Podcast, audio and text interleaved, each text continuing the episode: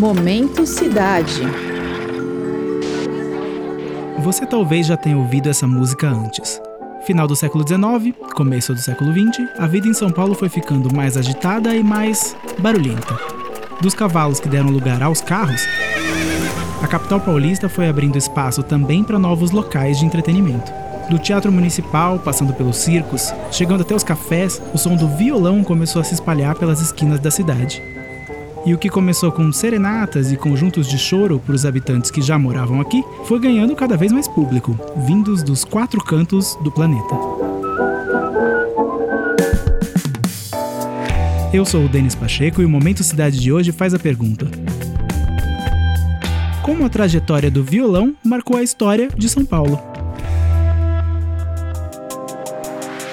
Nesse episódio, a repórter Karina Taraziuk e o André Leite entrevistam a pesquisadora Flávia Rejane Prando, autora da tese de doutorado O Mundo do Violão em São Paulo: Processos de Consolidação do Circuito do Instrumento na Cidade, 1890-1932. Orientada pela professora Flávia Camargo Toni e defendida na Escola de Comunicações e Artes, a ECA. Oi, Karina. Olá, André. Oi, Denis. Como é mencionado no título, a pesquisa investiga o estabelecimento do circuito do violão em São Paulo entre 1890 e 1932. Oi, Denis. Oi, Karina. A Flávia buscou entender quem eram os praticantes de violão e qual era o repertório desses instrumentistas na virada do século XIX para o XX. A intenção dela foi contar parte da história da cidade de São Paulo sob a perspectiva da sua sonoridade, focando no violão. Eu sou violonista, então a primeira motivação é o instrumento, é o instrumento que eu toco desde nove anos né, de idade. A segunda motivação é a, a história da cidade, eu sou bem apaixonado assim, pela história da cidade. Nesse trabalho, ela analisou a obra de 13 compositores, editou suas partituras e fez gravações das peças. Ela também contou que já havia pesquisas sendo feitas 10 anos atrás, na Universidade Federal do Rio de Janeiro, com essa temática do violão na transição entre os séculos 19 e 20. Eles começaram a questionar né, a narrativa desse instrumento, que tradicionalmente é um instrumento de vagabundo, instrumento de malandro, e começaram a apontar para um cultivo mais, do instrumento de maneira mais transversal, desde os tempos imperiais, na corte. Mas a Flávia procurou investigar mais a fundo essa narrativa do violão. Ele é um instrumento transversal e nesse sentido eu pensei que ele poderia sim apontar, ser um, caminho para também ver a história de São Paulo de outra maneira, né? E trazer outras, não só narrativas, mas outras sonoridades. Um dos principais focos da pesquisa era saber quem eram as pessoas que tocavam violão nesse período. E não apenas as pessoas famosas, mas também instrumentistas menos conhecidos que fizeram parte do ambiente e do contexto de violonistas de destaque. Essa história social, pela sociologia, então olhando essa genialidade, que é uma genialidade mesmo do canhoto, ninguém vai negar, é, a gente começa a se perguntar: peraí, esse cara não é uma geração espontânea. Deve ter havido ali um circuito de pessoas, né, que professores, é, construtores, gente que assiste, gente que compra, gente. Você não. É difícil pensar que vai aparecer um canhoto do nada.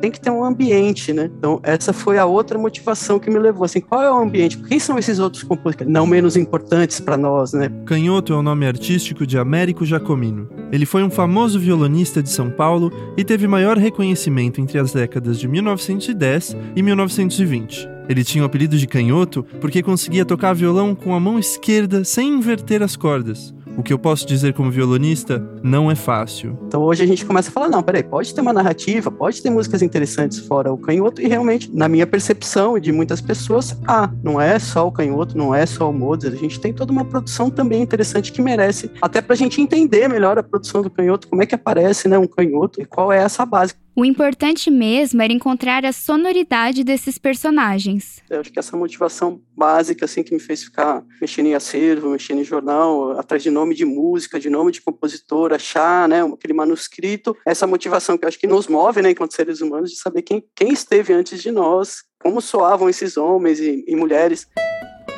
Ao analisar as primeiras décadas do século XX, muitos indícios apontavam que o violão era popular entre os imigrantes italianos, que no século XIX migraram em massa para São Paulo. E com isso em mente, a Flávia foi atrás dessas influências italianas. Até que ela percebeu que não era tão simples assim. Quando eu comecei já a fazer o levantamento aí, que foi que eu voltei para o século XIX, veio aquela famosa frase Lazeangatu, né? Olha, nem tudo era italiano. Começando a olhar para o século XIX, comecei a perceber uma, uma grande presença ibérica, espanhola, de uma loteria, né, de construção de quem faz os instrumentos espanhóis e não só italianos. Então o contexto da minha pesquisa acabou virando para o século XIX também, para as duas últimas décadas do século XIX. O que possibilitou essa pesquisa foi o acesso a acervos públicos e privados que digitalizaram jornais e periódicos da época. Para a nossa historiografia, o violão haveria começado né, um circuito ali por 1907. E aí, quando a gente vem com esses jornais do século XIX, você começa a perceber que não, já em 1870 já tinha um circuito. Então, isso também é um contexto diferente aí, né, que a pesquisa trouxe à tona. A Flávia disse pra gente que são poucas as pesquisas que envolvem historiografia da música, que dificulta bastante o trabalho. Por isso, ela foi pessoalmente acessar os periódicos digitalizados da Hemeroteca de São Paulo. Hemeroteca, para quem não sabe, é tipo uma biblioteca, mas de arquivos periódicos. Eu achei, por exemplo, a primeira peça do século XIX, escrita em São Paulo por um violonista, a primeira e única até agora. A maior parte das informações estava no acervo de Ronoel Simões, hoje disponível no Centro Cultural São Paulo. Esse acervo possui mais de 8 mil discos de vinil. 7 mil CDs e também revistas e periódicos de todas as épocas sobre o violão. Dessa pesquisa ainda devem sair muitos frutos.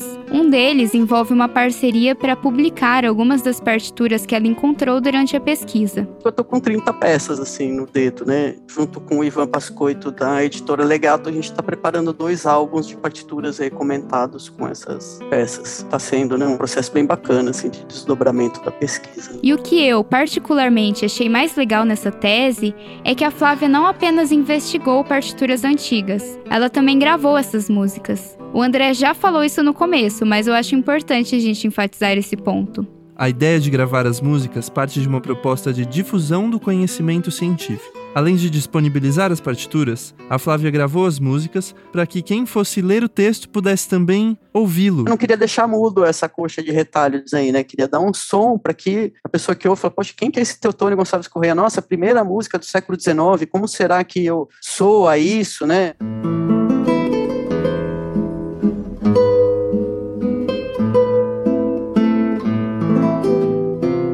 Essa música que você ouviu se chama Recordação Saudosa, do Teotônio Correia. É a primeira peça brasileira para violão do século XIX que se tem registro.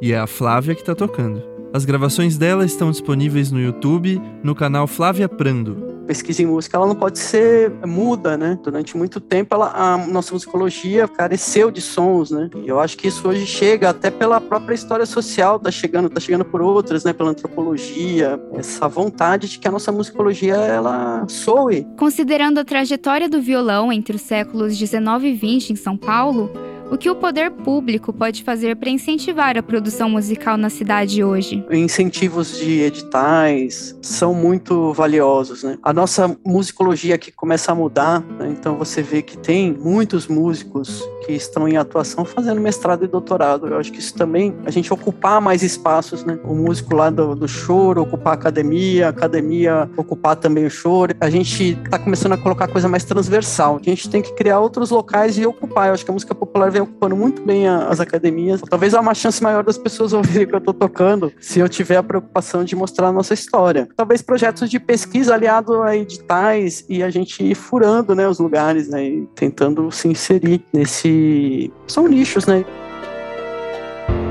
O Momento Cidade é um podcast sobre a cidade de São Paulo, seus problemas, seus avanços e seu futuro.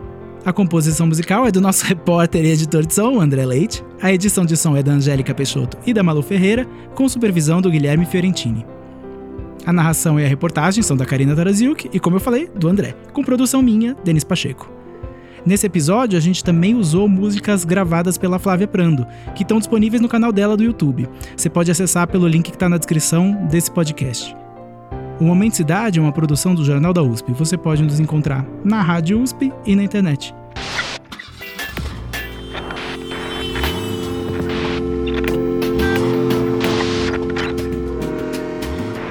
Momento Cidade.